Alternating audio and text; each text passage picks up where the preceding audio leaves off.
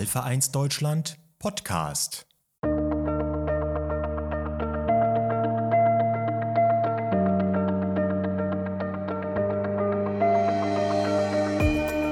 Herzlich willkommen zum Podcast Alpha 1 und die Psyche. Mein Name ist Monika Tempel. Ich habe als Konsiliar- und Liaisonärztin für Psychosomatik viele Jahre in einer Lungenfachklinik gearbeitet und engagiere mich seit 2011 im Bereich Psychopneumologie. Unter anderem im wissenschaftlichen Beirat der Patientenorganisation Alpha 1 Deutschland. Worum geht es in diesem Podcast? Es geht um die Bedeutung, um die Rolle der Psyche für das Leben von Patienten mit Alpha-1-Antitrypsinmangel. Denn psychische Störungen beeinflussen einzeln oder im Zusammenspiel sowohl das Patientenbefinden als auch den Krankheitsverlauf. Was sollten Alpha-1-Patienten also zu diesem Thema wissen? Alpha-1-Patienten oder allgemeiner Patienten mit chronischen Lungenerkrankungen sollten zunächst einmal zwei Aspekte kennen. Den Zusammenhang zwischen chronischen Lungenerkrankungen und psychischen Störungen im Allgemeinen und zweitens den Unterschied zwischen Realangst und Angststörungen im Speziellen. Beginnen wir mit Punkt 1. Der Zusammenhang zwischen chronischen Lungenerkrankungen und psychischen Störungen im Allgemeinen. Studien belegen zuverlässig, Patienten mit chronischen Lungenerkrankungen leiden häufiger unter psychischen Beeinträchtigungen als gesunde Vergleichspersonen. Das gilt für die meisten psychischen Störungen, vor allem aber für Angstsymptome, für depressive Verstimmungen und für kognitive Beeinträchtigungen.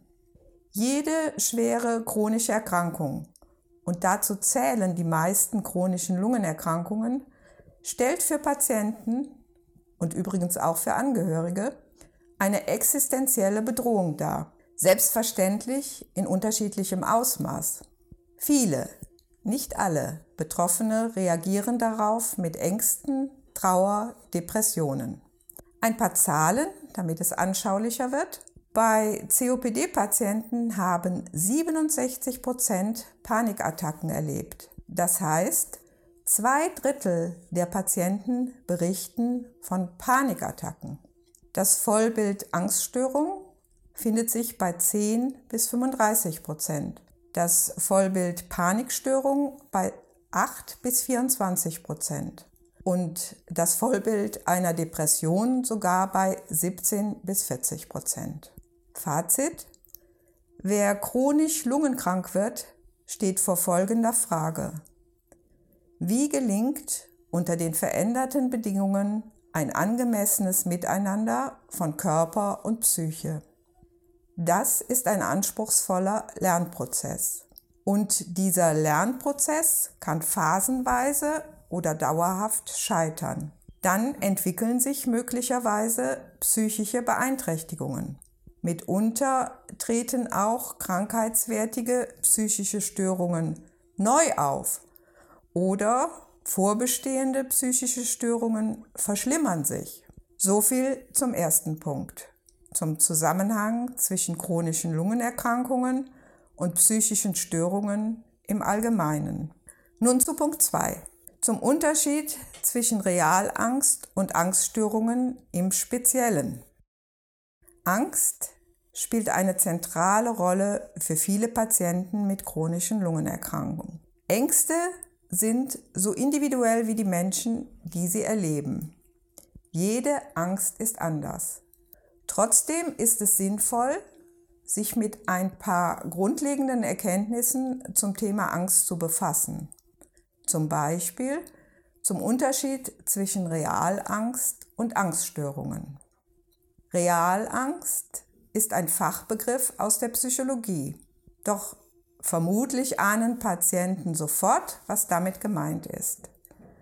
Im Zusammenhang mit einer körperlichen Erkrankung sind typische Realängste zum Beispiel die Angst vor dem Fortschreiten der Krankheit, die sogenannte Progredienzangst, die Angst vor zunehmender Hildenfälligkeit und Abhängigkeit und schließlich die Angst vor Leiden, Sterben, Tod. Zu diesen Realängsten gesellen sich bei Patienten mit chronischen Lungenerkrankungen meist noch Atemnot und Fatigue. Fatigue, die krankheitsbedingte Erschöpfung, als angstauslösende Symptome. Gerade für diese krankheitsbezogenen Realängste benötigen Patienten mit chronischen Lungenerkrankungen und ihre Angehörigen konkrete praxisnahe Unterstützungsangebote. Und hier beginnt im engeren Sinne das Aufgabenfeld der Psychopneumologie. Wer mehr über dieses spannende Fach und seine Angebote wissen möchte, erhält am Ende des Podcasts ein paar Informationsmöglichkeiten. Jetzt fehlt zum Thema Angst nur noch ein Hinweis. Auch Patienten mit chronischen Lungenerkrankungen können natürlich neben den Realängsten klassische Angststörungen entwickeln. Und zwar im Sinne einer Komorbidität. Das heißt, im Sinne eines diagnostisch abgrenzbaren Krankheitsbildes zusätzlich zur Grunderkrankung. Salopp gesagt, sie haben dann Läuse und Flöhe. Fazit, ob es nun um die psychische Dimension der Grunderkrankung geht oder um eine eigenständige psychische Komorbidität, eines ist klar. Patienten mit chronischen Lungenerkrankungen benötigen angemessene Unterstützung beim Umgang mit Realängsten und beim Umgang mit Angststörungen. Leider gibt es im Gegensatz zu den erprobten Methoden der klassischen Therapien bei Angststörungen noch wenig spezielle Angebote für die Realängste von Lungenpatienten. Wünschenswert sind maßgeschneiderte Angebote für Atemnotängste, Progredienzängste, also die Ängste vor dem Fortschreiten der Erkrankung, und End-of-Life-Ängste, also Ängste im Zusammenhang mit Leiden, Sterben, Tod. Die spärlich vorhandenen Angebote basieren zumeist auf Achtsamkeitsansätzen und auf Methoden aus der kognitiven Verhaltenstherapie. Wer in diese Methoden hineinschnuppern möchte, erhält ebenfalls am Ende des Podcasts ein paar weiterführende Hinweise.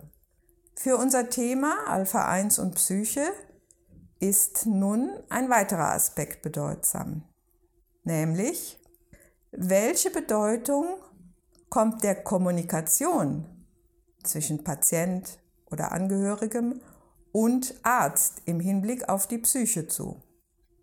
Klare Antwort auf diese Frage, eine zentrale Bedeutung. Die Psyche gehört bei jeder Kommunikation dazu. Das gilt besonders für die sogenannten Schwellengespräche, also beispielsweise Gespräche bei Diagnosemitteilung, Therapieplanung, akuten Verschlechterungen, Eintritt in die Palliativphase. Wie kann nun das Thema Psyche in diesen Schwellengesprächen, aber auch ganz allgemein in der Arzt-Patienten-Kommunikation angesprochen werden? Dazu reicht ein niedrigschwelliges Angebot, beispielsweise die Frage, wie geht es Ihnen damit? Natürlich verbunden mit der echten Bereitschaft zum aktiven Zuhören. Falls sich aus der Antwort des Patienten Hinweise auf eine psychische Belastung ergeben, sollte ein Basisscreening, ein Basistestverfahren folgen. Und bei festgestelltem Bedarf ist der Hinweis auf eine psychopneumologische Unterstützung oftmals entscheidend. Fazit. Das Thema Psyche sollte in jedem Arztgespräch angeschnitten werden und sei es nur mit einer allgemein gehaltenen Nachfrage. Wie geht es Ihnen damit? Es hat so seine Zeit gedauert, doch inzwischen erfolgt die Arzt-Patienten-Kommunikation erfreulicherweise immer selbstverständlicher auf Augenhöhe und als sogenannte Zwei-Wege-Kommunikation. Daraus ergibt sich mehr Verantwortung auf Seiten der Patienten und Angehörigen für einen konstruktiven Verlauf der Gespräche mit den Behandlern. Und wie können Betroffene und auch Angehörige zu einem möglichst konstruktiven Gespräch mit dem Arzt beitragen? Im Patientenratgeber Alpha 1 und die Psyche empfehle ich den Betroffenen, sich bei Gesprächen mit ihren Behandlern an einem ABC-Protokoll zu orientieren. Protokoll meint in diesem Zusammenhang nichts anderes als To-Do-Liste oder Checkliste. Damit es anschaulicher wird, hier die Empfehlung aus dem Ratgeber zum Buchstaben E. E steht für Entscheidungen erst nach einer Bedenkzeit fällen. Das ist eigentlich eine Selbstverständlichkeit, wird jedoch leider mitunter nicht beachtet. Patienten benötigen Zeit für weitreichende Entscheidungen. Und weitreichende Entscheidungen sind im Zusammenhang mit chronischen Lungenerkrankungen häufig notwendig. Oft müssen sich Patienten diese Bedenkzeit aktiv erbitten. Und am besten üben Patienten deshalb, zu Hause mit Angehörigen oder Freunden ein paar Formulierungen, mit deren Hilfe sie freundlich, aber entschieden um Bedenkzeit bitten können. Zum Beispiel, Herr Doktor, das ist eine schwierige Abwägung für mich und meine Familie. Bis wann erwarten Sie meine Entscheidung? So viel zum Buchstaben E. Die übrigen Buchstaben des ABC-Protokolls finden Interessierte im Patientenratgeber Alpha 1 und die Psyche. Fazit Gute Vorbereitung auf Arztgespräche, am besten anhand einer Checkliste, ist für Patienten und Angehörige eine wichtige Bewältigungsstrategie. Bleibt noch der Blick auf die Behandler im Rahmen der Kommunikation. Wie sieht ein konstruktiver Beitrag von der Behandlerseite zu einer gelungenen Kommunikation aus. Grundsätzlich gilt, was Patienten oder Angehörigen hilft, kann auch für Behandler in schwierigen Gesprächssituationen hilfreich sein. Die Kommunikation anhand eines Protokolls. Denn Ärzte haben oft nur wenig Zeit, um im Gespräch mit Patienten und Angehörigen deren Bedürfnisse zu erfüllen. Welche Bedürfnisse sind das? Patienten und Angehörige wünschen sich in Arztgesprächen vor allem verständliche, praxisnahe Informationen, Verständnis des Arztes, auch für ihre emotionale Situation, gegenseitiges Vertrauen, auch mit Blick auf die psychischen Probleme und Sicherheit bei der Therapie, bei der Begleitung. Wie kann ein Behandler bei begrenzter Zeit in schwierigen Gesprächssituationen möglichst angemessen auf diese zugegeben vielfältigen Patientenbedürfnisse eingehen? Bewährt hat sich in diesen Fällen das sogenannte Spikes-Protokoll.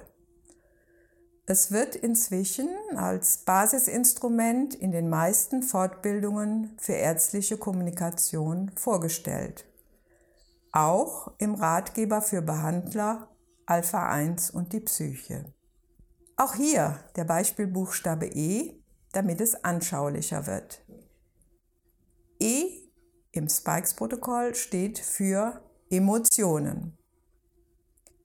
Es geht darum, dass Behandler durch empathische Äußerungen Unterstützung signalisieren. Konkret durch folgendes Vorgehen. Emotionen wahrnehmen, zum Beispiel Schock, Trauer, Wut, Angst. Emotionen benennen, zum Beispiel ich sehe, Sie fühlen sich überwältigt. Die Ursache für die Emotionen identifizieren eine solche Mitteilung haut die meisten Menschen erst einmal um. und dann den Patienten Raum geben, um seine Gefühle auszusprechen. Fazit.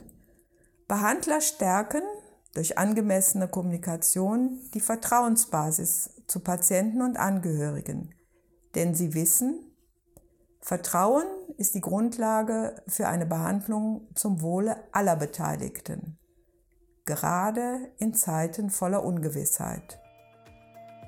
Zum Abschluss, wie versprochen, ein paar Hinweise für alle, die mehr über die Themen Alpha 1 und Psyche oder über die Psychopneumologie erfahren wollen. Auf der Website www.alpha1-mangel.de können Patienten und Angehörige unter Rat und Hilfe Psyche die Broschüre Alpha 1 und die Psyche kostenlos herunterladen. Über den Zugang für Fachkreise lässt sich die Behandlerbroschüre zum gleichen Thema herunterladen bzw. bestellen. Auf der Website www.monikatempel.de finden Patienten und Angehörige im Download-Bereich eine Atemnotbroschüre mit vielen Übungen sowie einige achtsamkeitsbasierte Anleitungen. Die Website www.atemnot-info.de ist noch im Aufbau. Möglicherweise finden Interessierte aber bereits jetzt dort genau die Hinweise, die sie suchen. Damit verabschiede ich mich und wünsche allen, die zugehört haben, einen sicheren Weg durch diese schwierige Zeit. Mit einem verständnisvollen Menschen an ihrer Seite, mit kompetenten Behandlern in Reichweite und mit der notwendigen Portion Kraft und Zuversicht. Ihre Monika Tempel.